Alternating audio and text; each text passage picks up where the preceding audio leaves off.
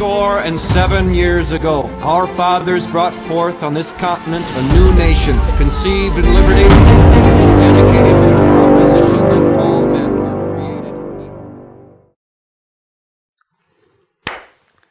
南北战争第十八回，我是江峰。一八六二年二月二十六号，麦克莱伦呢派三万八千人的班克斯军团进入了山南岛河谷。将军，这个是麦克莱伦呐，抽空找着班克斯说话呢，别低估了石墙，这叮嘱他的。哦，我知道，杰克逊嘛，不就是弗吉尼亚军校的炮兵教官吗？据说他还多开一门哲学课，多挣一点家用。这话一听啊，这班克斯是看不上杰克逊。班克斯是什么人呢？参军之前，国会议员，马萨诸塞州的州长，哎，是一位当律师出身的政治家。这当政治家的怎么出来当上将军带兵了呢？哎，原来啊，这麦克莱伦呐，他看不上林肯。你不就是一个伊利诺伊州这个民兵上校吗？结果呢，是林肯呢也不满意麦克莱伦，总觉得他指挥保守。于是怎么着，派了一个政治家出身的班克斯阵前领兵，这么来的。那这样子的话，麦克莱伦呢，他就有担心了。他提醒班克斯，对手是杰克逊呐。是的，Nathan，班克斯全名叫什么？叫 Nathaniel Banks。所以 Nathan 呢，就是他的名字，是 Nathan。杰克逊的家境不好。所以他才有了野山羊一样的顽强坚韧。我跟他在马纳萨斯交过手，我几乎可以从望远镜中看见我的炮弹从他身边穿过，而他却纹丝不动。纹丝不动好啊！啊，在这个狭窄的山谷里，我就是让他纹丝不动，我好把他冲垮。这听班克斯这么说的，麦克莱伦也不说话了，点起了雪茄。看着这位面前霸气十足的前任马萨诸塞州的州长，一丝不祥的预兆闪过脑中。这个时候啊，杰克逊呢还没有得到李将军的援兵，他的手下只有五千两百人，六百名骑兵和二十四门大炮。那个时代的步兵作战非常在意军力的均等。就像国际象棋一样，你对方兵多了，好嘛？你在短暂的相持之后啊，全都下底了，一下底变皇后，变卡手了，那你的命运就只有一条，把 king 一推，认输。这班克斯要的就是这种兵力上的优势，好在狭窄的河谷对对方形成碾压，让对方根本没有腾挪躲闪的余地。然而河谷真的没有躲闪余地吗？三十五公里宽的正面，对于一般人来说，数万人的大军当然是无法展开的。但是麦克莱伦说对了，杰克逊是一头山羊，是一头有智慧的野山羊。面对优势敌军，杰克逊首先是放弃了文彻斯特南撤。麦克莱伦认为南军要放弃河谷，于是下令希尔兹师驻守文彻斯特，其余的部队越过蓝岭，进入马纳萨斯南下。杰克逊探得敌军主力动向，不顾兵力悬殊，来了一个回马枪，在克恩城发起进攻。这次进攻虽然在战术上没有大的成就，却获得了巨大的战略成果。因为这个动作把林肯吓坏了。这林肯相信十强杰克逊居然敢回头打我一下，后面肯定有大量援军，不然不会如此大胆以卵击石的。林肯甚至开始啊。担心南军一旦突破山口，就会对华盛顿直接打击。结果这一贯不是责备麦克莱伦胆子小吗？这下好吧，林肯下令保守一点吧，好吧。这麦克道尔军团赶紧往回撤，南下拱卫华府。这个时候，华府周围啊围绕了七万五千北军，一百零九门大炮，整整三个星期不敢轻举妄动。一直到了四月初，林肯才发现这南军呐，杰克逊后面没有什么援军呐，没有想象中强大。于是北军再次三管齐下，组织十万军团进军南方。北军是潮水般涌来啊！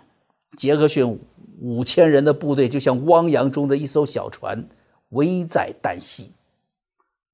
杰克逊大踏步的开始后撤，到了河谷东南的共和港，同时呢，让轻骑兵 H.B. 上校探明河谷北军的供应线情况。上校很快回来了，带来了前线的情况。杰克逊呢，往口里啪摔进去一片柠檬，狠狠地嚼了起来。我们不撤了。河谷北军虽然有绝对的优势，但是兵力分散，三个将领统帅部队，只要他们没有汇合，我们就有机会。各个击破。杰克逊说完，啪一扬嘴，啊，这柠檬皮儿吐在帐篷中的草地上。呃，走上铁路。五月一号，杰克逊部从共和港南下，越过蓝岭，到达了铁路线旁。听说杰克逊坐上火车了，这谁都以为杰克逊呐要跑，要放弃河谷了。杰克逊的作战计划是严格保密。他的五千南军登上专列，不仅没有跑，反而迎着北方军队而上。杰克逊率部啊向西穿越野牛山口急行军三十二公里。八号下午发生了遭遇战，南军北军对上阵了。南军将北军的先头部队击溃，主力挥师向东进到河谷，与班克斯决战。在杰克逊的坚持和李将军的劝说之下呀，咱们记得那个约翰·施顿不是一直要求自己军队撤退吗？这次啊，他不情愿的让杰克逊呢在河谷冒险。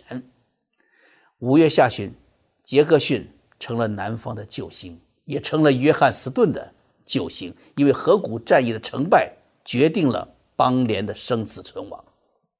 此刻的班克斯啊，一听说杰克逊没跑。反而出现在自己的正面，定了定神，说：“好吧，你是来拼命来了。既然这头野山羊要来，那就给他准备一块铁板，让他撞。”于是，庞大的班克斯军团呐，以为南军要对斯特拉斯堡正面进攻，在原地固守，修建了大量的堑壕，没有打仗，净挖那个坑去了。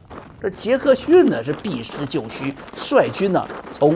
蒙萨纳腾山脉沿着卢雷河谷迅速的北上，两天内急行军一百多公里。二十三号清晨，向福埃特瑞尔的一千守军发起了突袭，南军伤亡二十六人，毙伤俘虏北军九百多人。第二天，占领了米德尔顿，截断了班克斯的退路。这个时候，固守斯特拉斯堡的班克斯绝望地发现，这两个多月在那修的工事。没有用了，为什么？敌人在后面出现了吧？于是只能放弃正面战场。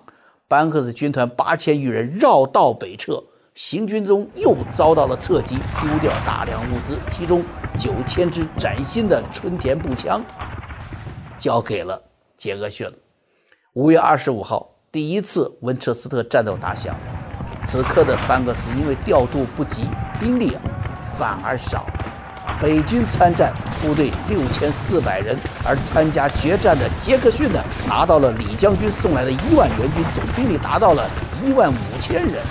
双方开始决战，班克斯军团是全线溃退，溃不成军呐，人一直跑，然后杰克逊的骑兵团呢就哒哒哒的一路追，追到哪儿啊？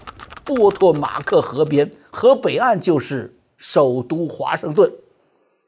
杰克逊拿出望远镜，国会山的拱顶啊，当时正在建设当中，那支棱着木头梁子都看见了，部下都看着杰克逊，等待着他的进攻命令。这个弗吉尼亚军校的哲学教授，任由河边的风吹着他的一头乱发，他把口中的柠檬皮啪吐在了马下，果敢的下达命令：部队集合，开始。检阅，检阅，不进攻，不过河了。但是看着杰克逊坚毅的神色，没有人敢再多问。于是杰克逊的一万人马这收拾利索了，换上缴获的崭新的 Springfield 步枪，开始了步兵操演。这河那边啊，这林肯呐，那早就慌了吧？向北方各州是发出紧急呼救，首都危险，赶紧派兵。这哒哒哒哒哒哒哒哒哒，这个电报发出去了。联邦政府征用了全国的铁路用来运送部队啊。林肯发出呼救的二十四小时之内，北方各州集结了五十万军队，从各地向华盛顿进发。从南边北撤的北军主力，还有林肯新组织的援军，准备把杰克逊这头野山羊给圈起来。杰克逊的部下呀，这回才服了。为啥不渡河？原来早已胸有成竹啊！当然了，这么大的部队涌过来，杰克逊的部下还是忧心忡忡。这杰克逊的口里嚼着柠檬，泰然自若。然而，部队的动作呢，依然是风驰电掣。说撤，急行军八十公里，六月一号，神奇的就穿过了北军的缺口，撤走了。几小时后，十万北军兵临斯特拉斯堡，但是杰克逊 这头野山羊已经消失了。这场河谷战役啊，非常有名。杰克逊在战役当中始终处于运动状态，不都说那河谷三十五公里没办法转身吗？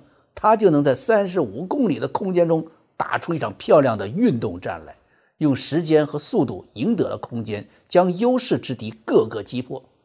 尤其是集中优势兵力击溃班克斯部，行动是大胆果断。杰克逊是运动战的先驱，一个月之内，总数一万七千人的部队挺进了三百五十英里，五战五胜，伤亡两千人。对七千人的代价，将八万人的三支敌军各个击破，缴获大量的军需物资，不仅将敌人从河谷清扫一空，而且是印马、波托马克河呀，编指华府。河谷之役为杰克逊赢得了盖世名声。在第二次布尔河战役当中，杰克逊是兵不血刃拿下了哈珀斯渡口，生擒北军一万两千人。在安特提姆河战役当中，这是一场最惨的战斗。李将军呢是仓促迎战北军呢，经历了美国历史上最血腥的一天，死的人最多。但是后来是杰克逊呐，靠着杰克逊的顽强防守，李将军呢才逃脱了全军覆没的危机。但是从此南军失去了赢得战争的可能。一八六三年。Battle of Chancellorsville 啊，前塞欧维尔战役打响了。在战场上，杰克逊呢，这已经仗已经是打赢了。这回来的路上，不幸被北卡罗来纳州十八军团的南军士兵啊，误做成是北军骑兵了，近距离拍摄。杰克逊几名副官中弹身亡。杰克逊呢，左臂连中三枪。在那个年代，对付这种啊。只有一个办法，截肢啊！杰克逊呢，把胳膊截下来了以后，送往后方。几天后，杰克逊是并发症爆发。当时南军总部啊，李将军率全军为杰克逊祈祷，希望出现奇迹。在那一刻，似乎战友们的祈祷起作用，连续几个小时，杰克逊回光返照。然而，这也是他在世间的。最后几个小时，这位战神看着枕边部下给他切好的柠檬片，一咬腮帮子，留在人间最后一句话：“准备行动，让步兵先上去。”一八六三年五月十号下午三点十五分，十强杰克逊去世。一颗突然照亮了整个美国南方夜空的传奇将星，刹那间陨落了，南方也陷入了黑暗当中。李将军曾经伤感地说：“他是左膀，舞师右臂。”一八六五年四月九号，南军投降了。走在北弗吉尼亚军团最前面的就是十强旅。尽管随着十强出征的军官早已伤亡殆尽，但是十强旅仍然赢得了对手的尊重。在放下武器的那一刻，南军老兵们相信，如果杰克逊还活着，南方必胜。内战结束到现在啊，很多南方人是依然这样相信的。如果杰克逊不死的话，南方啊一定能够独立的。杰克逊的遗孀安娜在他身后呢，又活了。半个多世纪，和戴维斯和罗伯特里不同啊，杰克逊这一家呢是出身寒苦，家务横产。当时的北卡罗来纳政府呢，给了安娜每月一百美元的养老金。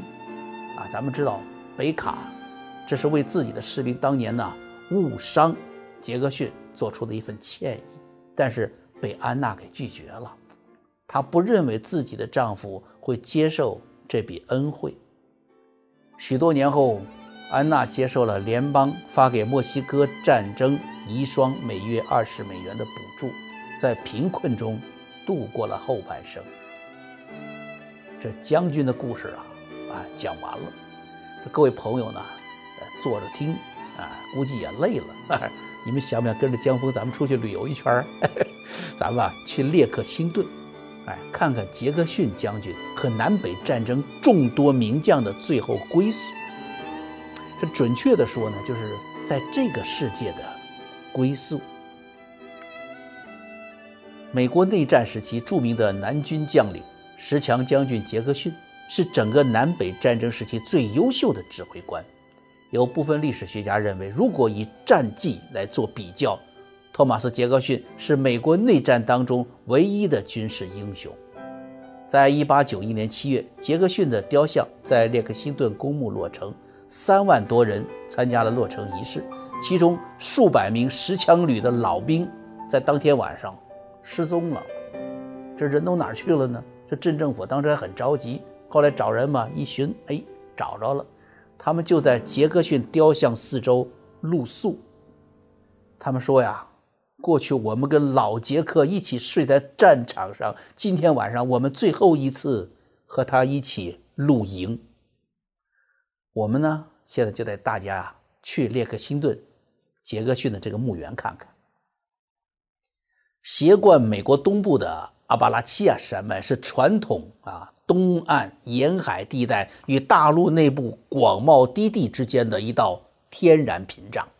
其中蓝岭山脉在弗吉尼亚西部版图上有意无意地隔出了一片山谷地势的狭长天地，它西面紧邻。南北战争爆发后，脱离弗吉尼亚州，以新成员身份加入联邦的西弗吉尼亚州，在这片置身事外的小天地中间，坐落着一个著名的独立城——列克星顿。江峰过去喜欢的一首歌啊，非常喜欢这首歌，约翰丹佛的《Country Road》，唱的就是这个地方。歌词中说的 “Shenandoah River”，就是杰克逊当年。河谷战役发生的地点，不过大家不要搞混淆了啊！现在说的弗吉尼亚的列克星顿，不是美国打响独立革命第一枪的马萨诸塞州的列克星顿。这美国的城市吧，它起名很多重复的，比如说林肯的故乡啊，Springfield 春田市是伊利诺伊州的州府，另一个呢是哪儿呢？是马萨诸塞州的春田 Springfield，那个是南北战争中北方的来福枪的重要产地。有意思的是什么呢？这个生产枪炮的城市也诞生了世界上最受欢迎的一种运动——篮球。哎，就是现在美国 NBA 不是打得好吗？这篮球啊，是从春田市诞生的。